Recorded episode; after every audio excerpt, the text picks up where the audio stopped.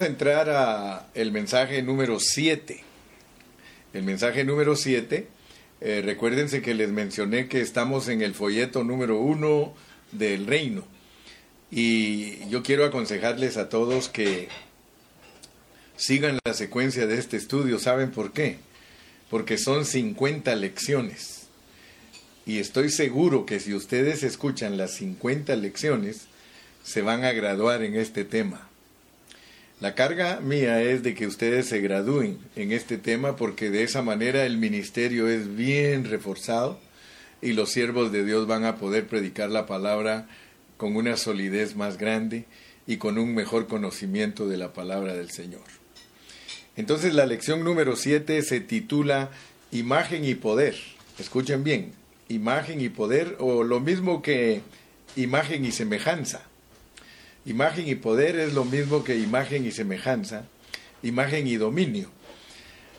Cuando nosotros leemos ahí en Génesis 1.26, allí dice, hagamos al hombre conforme a nuestra imagen, conforme a nuestra semejanza.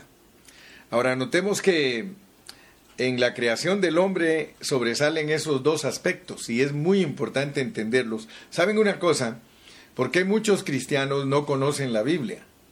Es porque no le ponen atención a la Biblia desde su principio. Todo lo que principia mal, pues es lógico, va a terminar mal. Pero todo lo que comienza bien, termina bien. Si nosotros desde el principio entendemos lo que Dios nos quiere transmitir, nosotros no vamos a tener problema en enseñar la palabra de Dios en una manera correcta. Si Dios al crear al hombre dijo que lo crió a su imagen y a su semejanza, nosotros debemos de saber que esa imagen y esa semejanza eh, significa que el hombre fue creado de acuerdo a Dios.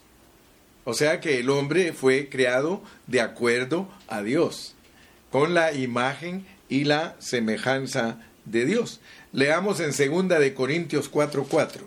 Segunda de Corintios 4:4 para ir poniendo las bases de nuestra predicación, segunda de Corintios 4:4. Dice, en los cuales el Dios de este siglo cegó el entendimiento de los incrédulos, para que no les resplandezca la luz del Evangelio de la gloria de Cristo, el cual es la imagen de Dios. Noten ustedes eso. Así que la imagen de Dios es Cristo. De acuerdo a la pureza de la palabra, la imagen de Dios es Cristo, por tanto, el hombre, el hombre fue creado de acuerdo a Cristo. Segundo, Dios le encomendó su dominio al hombre.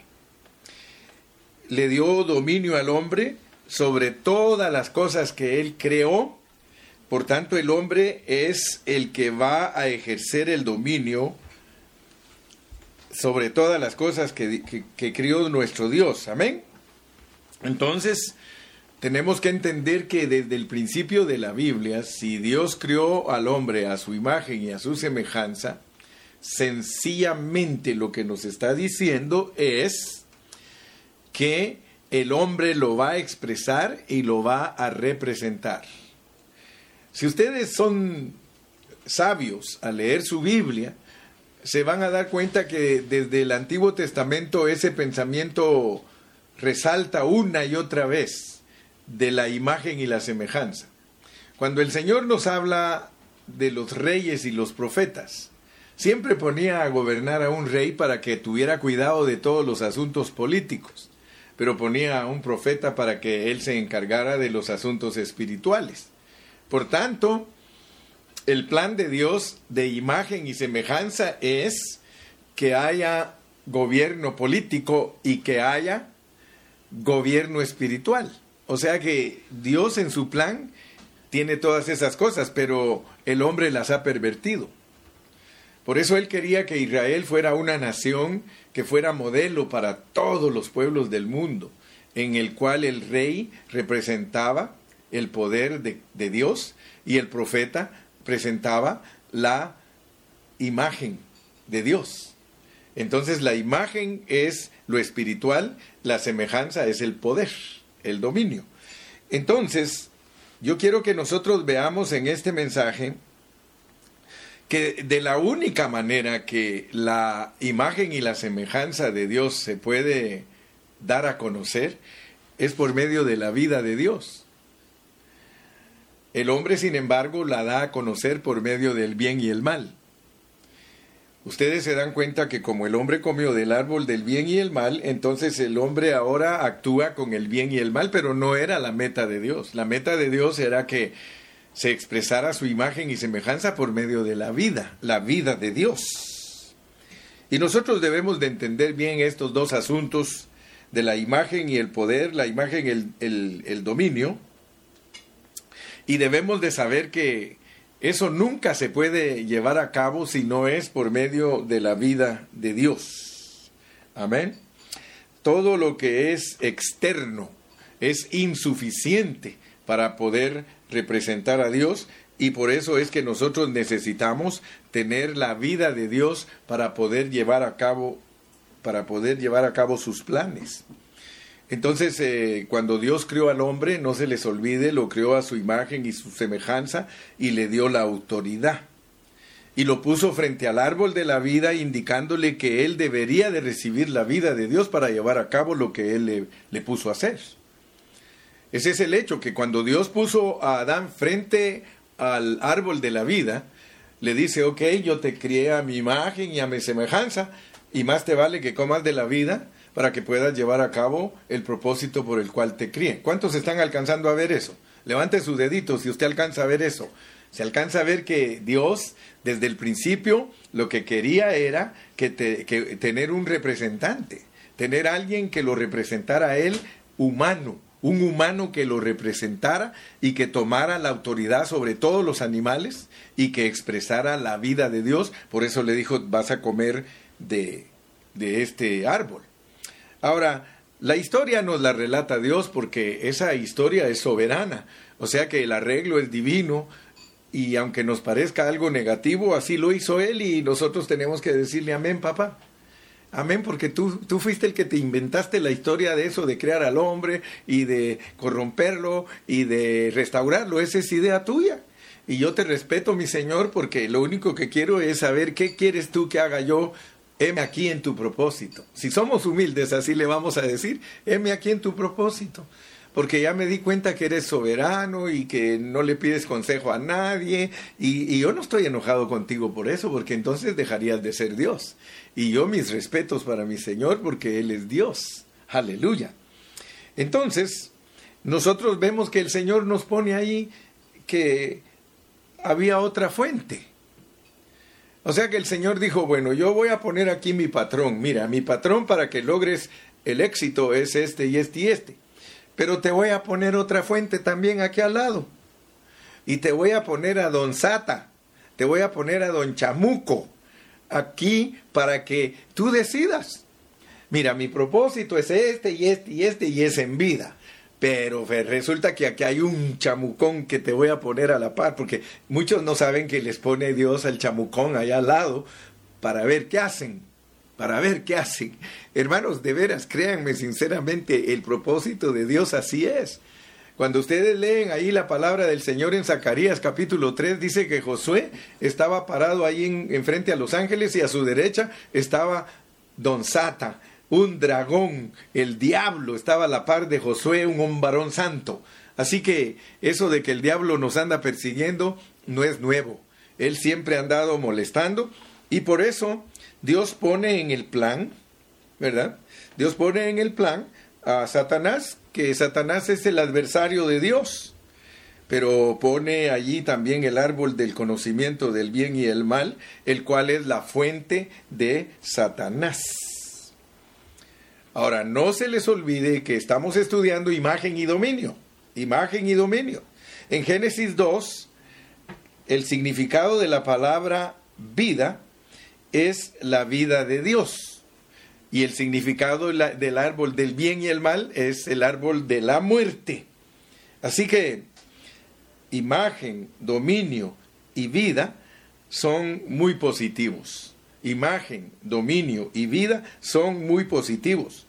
Pero pasó algo que el Señor ahí lo puso y en Génesis 3 se nos dice que había algo negativo y era una serpiente.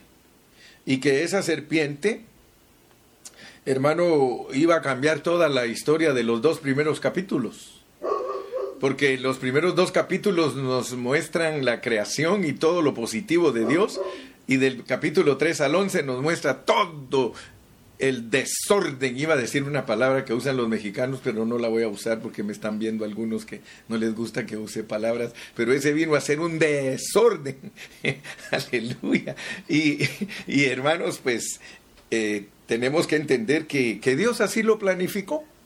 Dios, Dios planificó que, que, Él desordenara todo. Y podemos darnos cuenta que cuando, cuando Cristo vino, cuando el Señor vino a la tierra, Él le, él, él, trató muy duro a los, a los maestros de Israel. Imagínese usted, hermano, cómo trató a los maestros de Israel, los que enseñaban la ley, los que eran los teólogos. Les dice generación de víboras. Imagínense, hermano, el hablar de Cristo. El hablar de Cristo a una persona que entre comillas se cree que es el maestro que tiene que enseñarle a la gente la palabra de Dios. Viene el Señor Jesucristo y, y le dice a ellos, generación de víboras. Aleluya. Me, me sorprende a mí el, hablar de Cristo, hermanos, porque ese no era un hablar liviano. Eh, decirle a alguien, serpiente, Satanás, mira. Y el Señor no, no, no, le, no tenía pelos en la lengua, hermano. El Señor, aún a su propio discípulo, cuando quiso evitar que fuera a la cruz, le dijo, apártate de mí, Satanás. Y eso a nosotros nos debe de, impresionar. Porque los fariseos cuando lo oían hablar a él y él les tiraba duro, dijo, nosotros no somos hijos del diablo. Nosotros somos hijos de Abraham. ¿Verdad? Porque como Abraham era muy venerado por el pueblo de Israel. Y sin embargo el Señor les dijo, no, si, si ustedes fueran hijos de Abraham, no fueran como son. Ustedes son unos mentirosos. Ustedes engañan al pueblo. Hermano, qué triste, ¿verdad? Que si, si el Señor viniera otra vez como vino la primera vez, imagínese lo que le diría a los pastores de la tradición cristiana. Solo, solo piense un momentito, ¿qué cree que nos diría a los pastores de la tradición cristiana? Nos diría lo mismo. Nos diría generación de víboras, ¿quién les enseñó a ustedes a huir de la ira de Jehová? No va a creer usted que el Señor venía bien contento. Ay, mis pastorcitos chulos, eh, qué bonitos están, siempre cuidándome a las ovejas, cuidando a las ovejas. Si mire las, las, las eh, payasadas que hacemos nosotros los, los pastores de hoy día, hermano, en vez de regirnos a la pureza de la palabra, andamos perdidos en conceptos. Créame sinceramente y se lo digo con amor y con respeto, si Cristo viniera a visitarnos a nosotros como vino la primera vez, nos diría generación de víboras a todos los pastores. Porque en algo tenemos que estar fallando. Pero gracias a Dios, que Dios le habla a los pastores antes de visitarlos. Los fariseos, si ellos hubieran sido humildes, como lo fueron algunos, porque algunos de los fariseos sí se convirtieron a Cristo, Pablo tuvo que ser obediente. Pablo era fariseo de fariseos y, fue obediente y se entregó a Cristo y Cristo lo usó en una manera poderosa.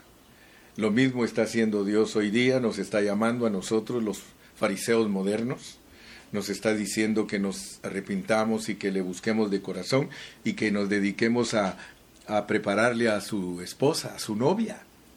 Hermano, no es liviano lo que estamos haciendo nosotros los pastores. Lo que nosotros los pastores estamos haciendo es prepararle a Cristo su novia. Eso no es cualquier cosa, eso no, no es hermano, eh, otros dos, o eh, eso no es hermano cualquier cosa, eso es algo serio. Entonces la serpiente apareció y no me pregunte a mí por qué Dios puso la serpiente para que nos estorbe, porque yo no le voy a poder contestar, porque a veces hay cosas que yo no las entiendo. Y otra cosa también le voy a decir que no fue culpa mía que la pusieran para que se enoje conmigo. Eh, la realidad es que Dios puso a la serpiente ahí para que estorbara y estorbó. ¿Y cómo es que ella se acerca a molestar?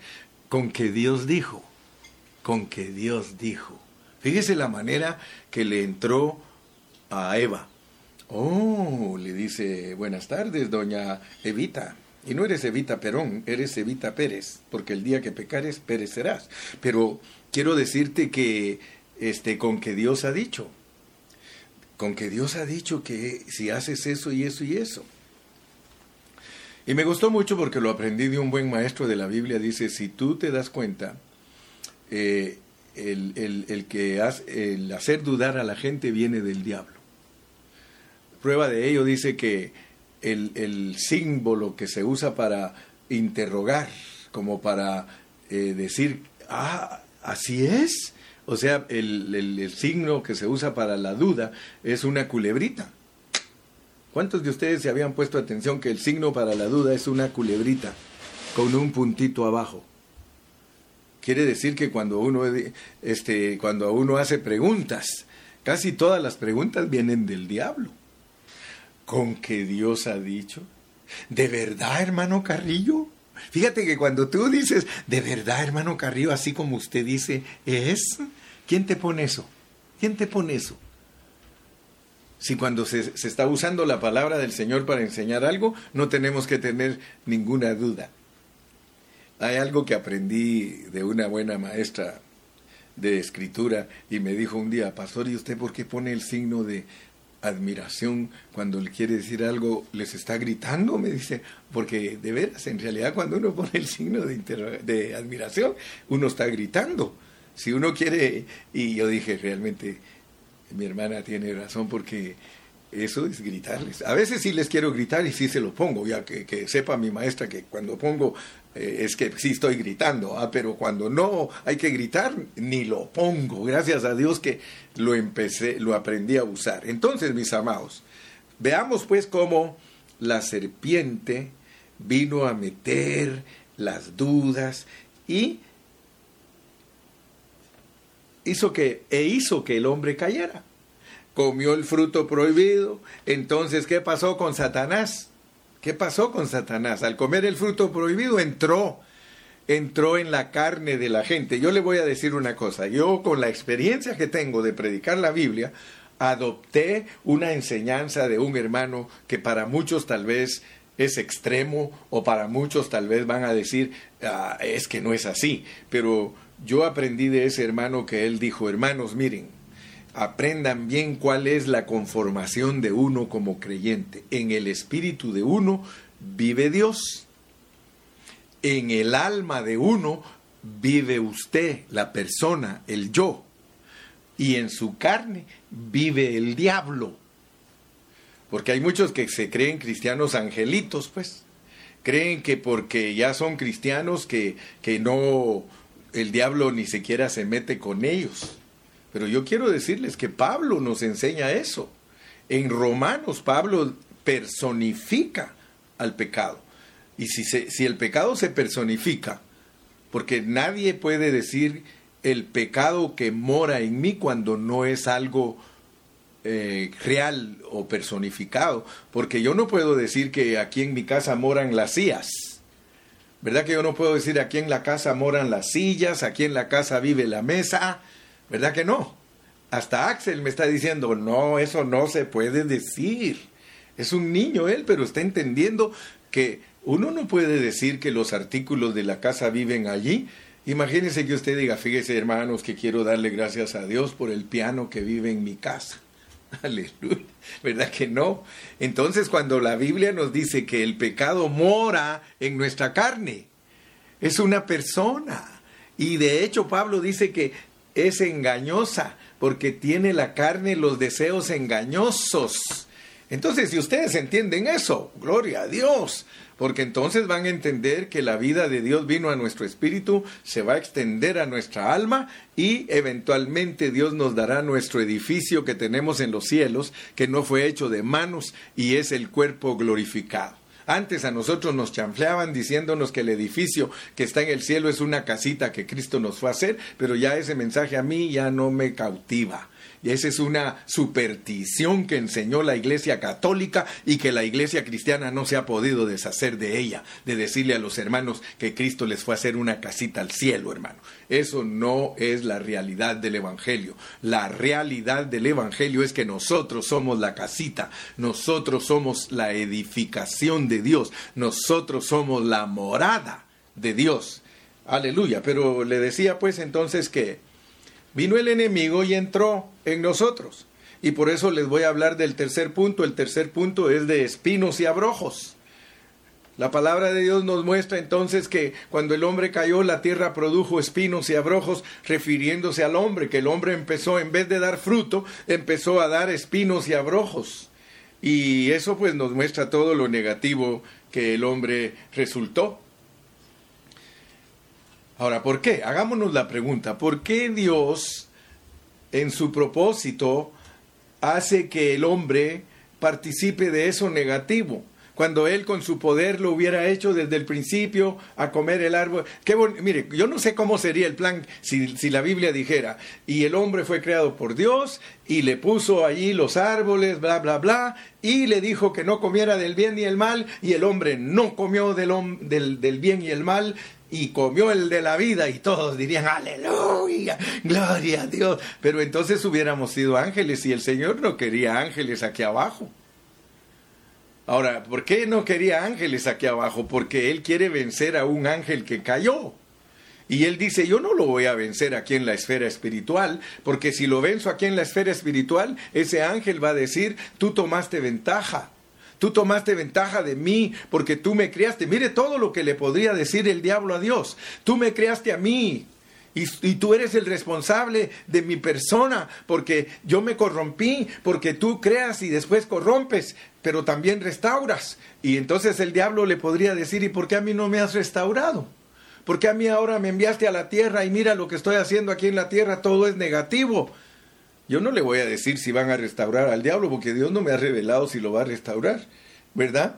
Pero lo que quiero decirle es esto, de que Dios hizo el plan para el hombre de esa manera, en la manera que el hombre se corrompiera y que produjera mal fruto. Pero ahora viene Dios y le dice, ¿sabes qué? Pensándolo bien, yo te crié a ti con un propósito original. Y el propósito por el cual yo te crié a ti es porque yo quiero derrotar a mi enemigo. Entonces yo creo que si nosotros nos tocara aconsejar a Dios, imagínese, ¿qué le diría usted a Dios si a usted le tocara aconsejar a Dios y, y, y Dios le diría a usted, ¿qué piensas de Satanás? ¿Qué piensas del enemigo que te puse ahí? ¿Qué piensas de él? Yo, yo creo que muchos le dirían, Señor, yo te hubiera aconsejado que no pusieras diablo. Porque como decían, como dicen mis paisanos allá en Guatemala, este, dicen ese diablo como, ya saben la palabra ustedes. Eh, los, los, paisanos míos allá de, de, los pueblos de Guatemala, eh, cuando hablaban del diablo decían, yo no sé por qué Dios puso este que como, y ya saben las palabras que ellos usan, ¿verdad? Dice, mejor los hubiera, nos hubiera dejado sin ese eh, fulano de tal, pero la realidad es que el plan así es. El plan es que en medio de tu corrupción, en medio de tu pecado. Por eso dice Pablo, y estando muertos en nuestros delitos y pecados, Él nos dio vida juntamente con Cristo. Entonces notemos pues que no vamos a criticar a nuestro Padre Celestial por el plan que Él diseñó, sino que sencillamente sujetémonos al plan que Él diseñó y seamos los que expresan y representan a, Dios, porque nos está restaurando. O sea que cuando hablamos del reino, porque vamos a hablar del reino de Satanás, porque hay dos reinos. Está el reino de Satanás y está el reino de Dios. Ahora, ¿qué es un reino? El reino es la totalidad de una clase de vida. Por ejemplo, el reino humano es el reino de la totalidad de los humanos. El reino de los perros es la totalidad de los perros. El reino de los pájaros es la totalidad de los pájaros. O sea que lo que quiero decirles es que cada reino tiene una clase de vida. Entonces, por ejemplo, los vegetales, las frutas, eh, todo eso tiene una clase de vida es un reino, así lo llaman. La botánica le llama el reino de cada categoría de, de, plantas que hay, de frutas y de verduras. Ahora, yo quiero decirles que la actividad que ese reino tiene es la constitución de ese reino. ¿Por qué estoy hablando del reino de Satanás? Porque yo quiero que tú sepas que hay un reino en el cual Satanás es el mero jefe. Y Satanás es el que se mueve allí en la vida del hombre. De hecho, Jesús le dijo a los fariseos que ellos eran hijos del diablo. O sea que hay un reino que lo hace actuar a uno de una manera. Pero Dios no quería que el diablo, que, fuéramos títeres del diablo. Eso no, lo, no fue, lo, no fue el, plan original. Sin embargo, él dijo, voy a poner este reino para ver si les gusta ese reino, pues sí, que, que lo escojan si quieren porque yo los crié con voluntad propia, ellos con su propia voluntad, y entonces ustedes ya se, ya se dieron cuenta que, el hombre pues siempre es inclinado a el mal, ¿verdad? Entonces, eh, quiero que entendamos que cuando hablamos de, un reino, se está hablando de las actividades de ese reino. Pero hay dos clases de hijos de Dios. Hay dos clases de hijos. Eh, en este universo, en todo el universo, hay dos papás, hay dos padres. Dios, que es nuestro Padre Todopoderoso y Santo, y Satanás, que es el papá de todo lo malo. Por tanto, entre los humanos hay dos clases de personas. Están los hijos de Dios y están los hijos del diablo. Y cuando nosotros leemos en Primera de Juan capítulo 3, 10, ahí se nos declara que los hijos de Dios no son hijos de Satanás. Y ahí se nos habla de todo este asunto, de cómo el hombre cayó y cómo vino a ser poseído de la vida de Satanás, aleluya. Y algunos, ¿verdad? Algunos se refieren a ellos ahí. Por ejemplo, podemos leer Primera de Juan 3.10. Leamos Primera de Juan 3.10. Primera de Juan 3.10.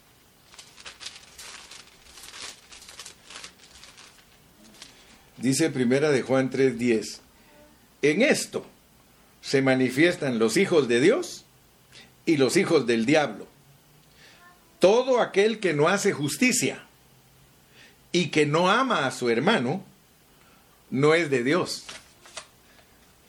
Ay, hermano Carrillo, y yo creí que, yo era hijo de Dios porque fíjese que tengo problemas de amar a mi prójimo. Aleluya. Entonces, ¿cómo podemos explicar este asunto?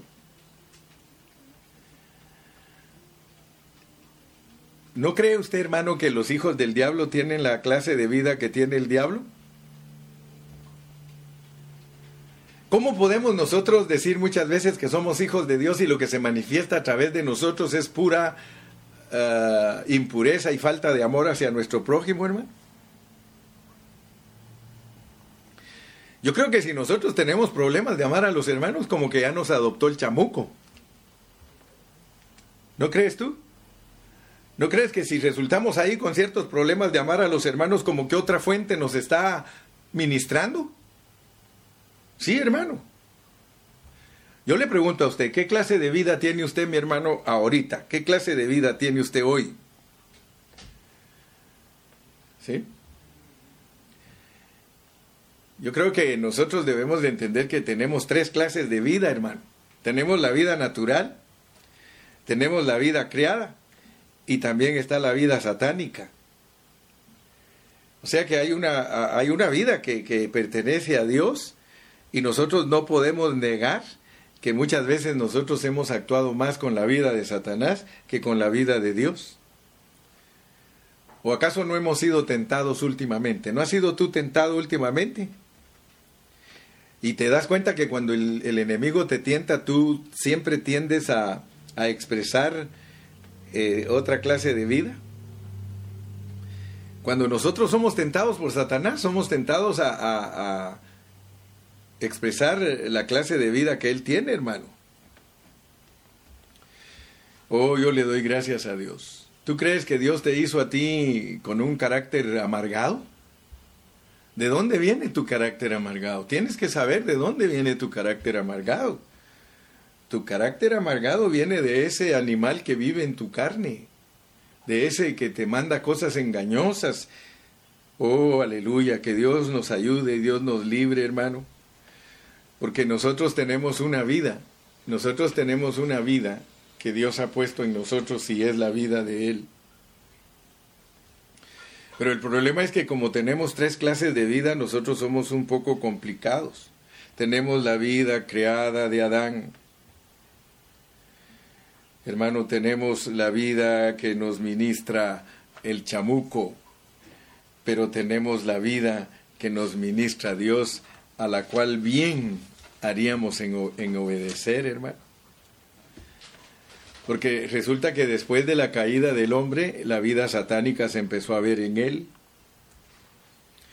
Entonces nosotros ahora tenemos que darnos cuenta que hay un, una fuente que nos hace a nosotros actuar de una manera diferente. Y lo más tremendo, hermano, es que muchos de nosotros somos cristianos y, y si nos dicen, pero a veces actúas como chamuco o como chamuca. ¿Verdad? Cuando nos dicen así, eso no nos gusta, ¿verdad que, ¿verdad que odiamos que nos digan que actuamos como chamucos? A mí no me gusta que me digan, ah, el hermano está actuando como el diablo. Y no nos vamos a engañar, porque Cristo no fue muy cortés, no fue muy cortés con Pedro. Ahí una diaconisa que me traiga agüita, por favor. Dios, hermano, el Señor Jesús no fue muy amable con, no fue muy amable con, con Pedro cuando Pedro eh, estaba ocupado en las cosas de esta tierra.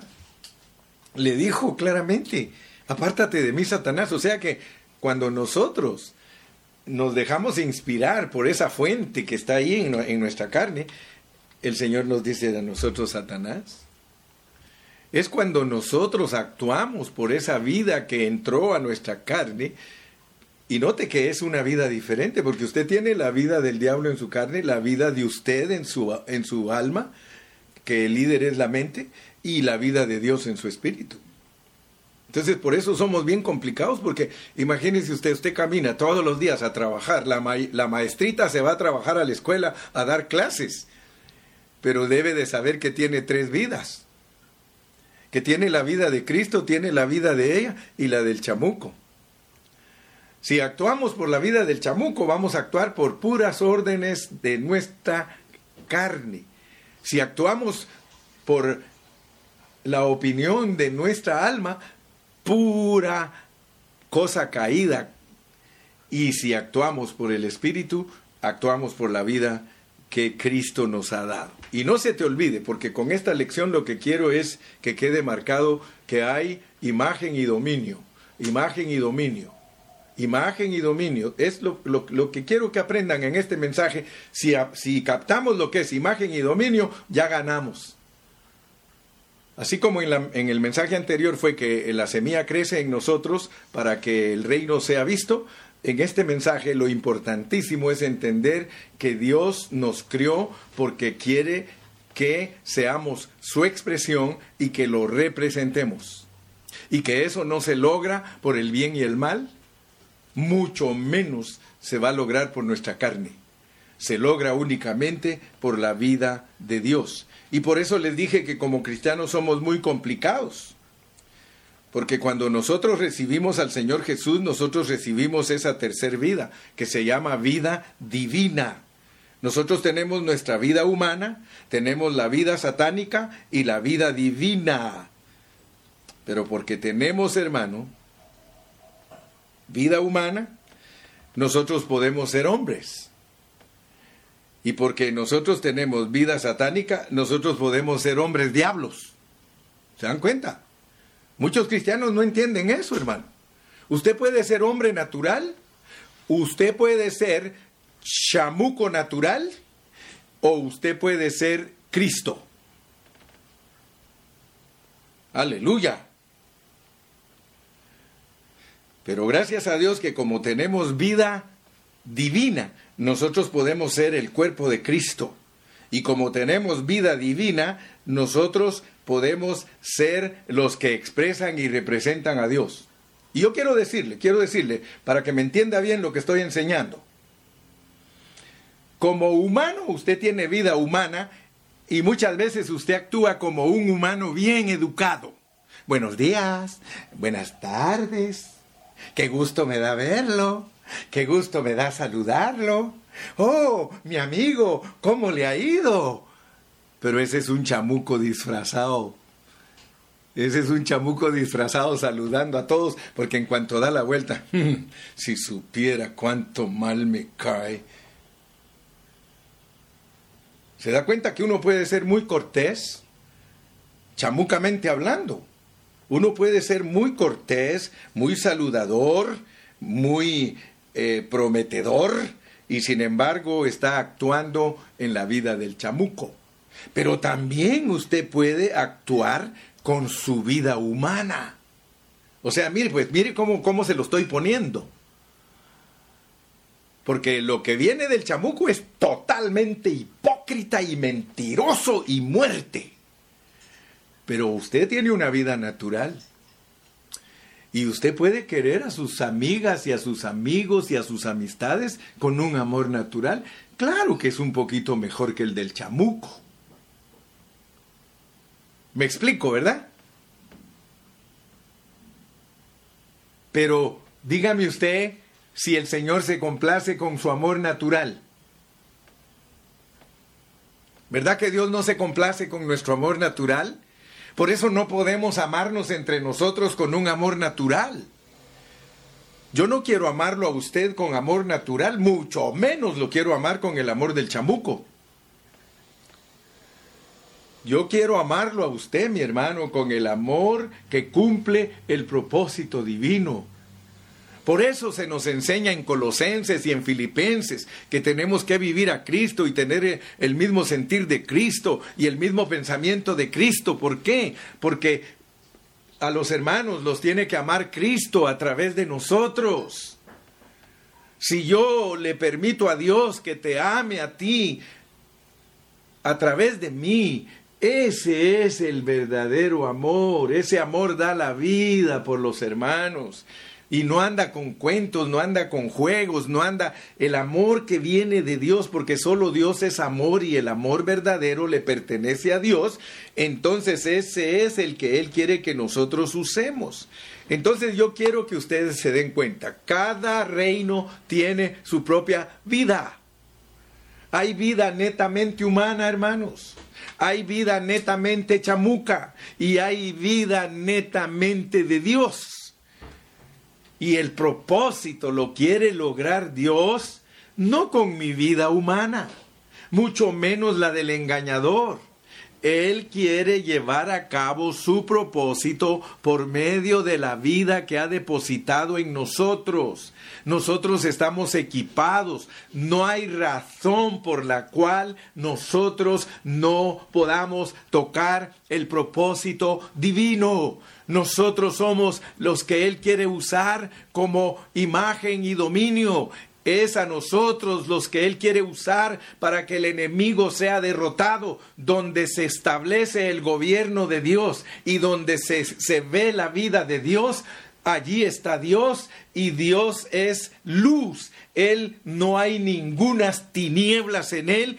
Él establece su imagen y su semejanza. Y todo lo que estamos hablando acá significa que el reino de Dios se ha establecido. Cuando tú vives la vida divina y la expresas y pones el dominio de ella, entonces estás derrotando al enemigo de Dios rotundamente y entonces de ti fluye fluye el fruto del Espíritu Santo y entonces Dios dice, aquí está establecido mi reino, aquí está establecido mi reino.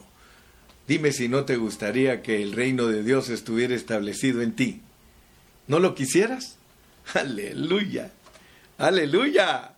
Amén, amén, amén. Aleluya. Gloria a Dios. Voy a terminar el pensamientito porque el tiempo nos está apremiando y ya solo me quedan dos minutos. solo quiero terminar que nosotros en la Biblia dice que somos hijos de luz, hijos de luz. Sabe que los hermanos en pan de vida de Ontario siempre tienen unas bromas muy bonitas. Cuando hablan de Jorge, que ni siquiera miro a Jorge ni en el Facebook ni en el Zoom, pero lo amo. Pero cuando hablan de Jorge, dicen los hermanos, dice hermano, ese hermano tiene una gran bendición, hermano. Siempre vive en luz, dice. Porque luz se ama a la esposa, ¿verdad? Así que ese hermano dice, es bendecido, hermano, porque siempre está en luz el hermano. Otro, su esposa se llama Esperanza. Dice, hermano, dice, ese hombre es de esperanza. Aleluya.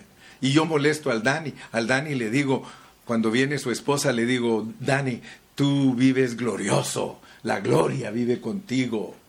Gloria se llama la esposa, hermano.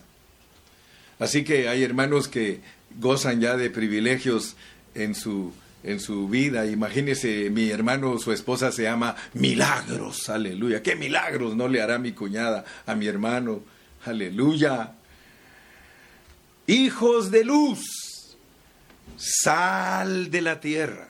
Hijos de luz, sal de la tierra. No te estoy diciendo que te vayas, te estoy diciendo que eres sal, sal de la tierra. Nosotros somos los hijos de Dios porque nosotros tenemos la vida de Dios. Somos hijos de Dios porque tenemos la vida de Dios. Somos sus hijos. Y para la tierra somos la sal. Así lo dice Mateo 5:13. Para el mundo nosotros somos luz. ¿Se da cuenta? Para la tierra somos sal, para el mundo somos luz y para el diablo somos hijos de Dios. Aleluya. La sal mata los gérmenes, remueve toda la corrupción, la luz absorbe las tinieblas, como, como reino de Dios y como hijos de Dios, nosotros somos la sal para matar la corrupción de la tierra y nosotros somos la luz para absorber las tinieblas. Bendito sea el nombre del Señor. Así que la función del reino de Dios como sal eventualmente sanará esta tierra. Escuche bien, Todavía no se ha manifestado lo que hemos de ser, pero cuando se manifieste lo que son los hijos de Dios, son la sal de la tierra y esta tierra va a ser preservada por mil años por el testimonio de los vencedores. Los vencedores nos manifestaremos y nosotros seremos los que influenciarán a las personas que viven, van a vivir aquí en el milenio en la tierra, porque nosotros vamos a ser los ángeles que los vamos a cuidar a ellos. Pero imagínense qué clase de entrenamiento, aleluya. Solo imagínense qué clase de entrenamiento nos está dando Dios para que cuando tú llegues a ese momento, tú puedas desarrollar tu jale. Porque Dios te, ya te preparó para ese jale. Tú vas a ser ángel que vas a tener dominio, bendito sea el nombre del Señor. Así que hermano, ya no digamos cuando estemos en la Nueva Jerusalén, porque en la Nueva Jerusalén seremos la sal de Dios eternamente. Bendito sea el nombre de Jesús. Así que donde quiera que haya eh, reino se va a manifestar una clase de vida. Y si nosotros somos el reino de Dios ahorita, hermano, aleluya, nosotros nos vamos a manifestar como esa clase de vida para la eternidad. Bendito sea el nombre del Señor, porque Dios está preparando su hombre corporativo. Y su hombre corporativo en el milenio es la sal y la luz, pero en la esfera más elevada.